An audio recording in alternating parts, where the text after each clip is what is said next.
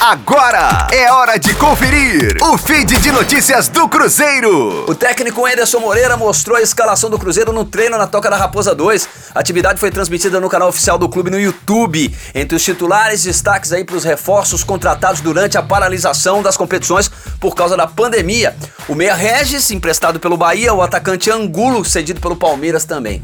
A formação do time, ah, sem colete, jogou com Jean, Kaká, Léo, João Lucas. Lembra dele? Jadson, Ariel Cabral, Angulo, Maurício, Regis e o Moreno.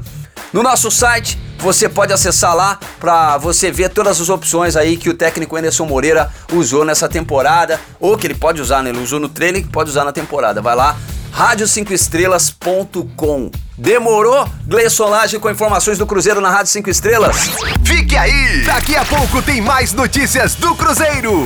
Aqui, Rádio 5 Estrelas.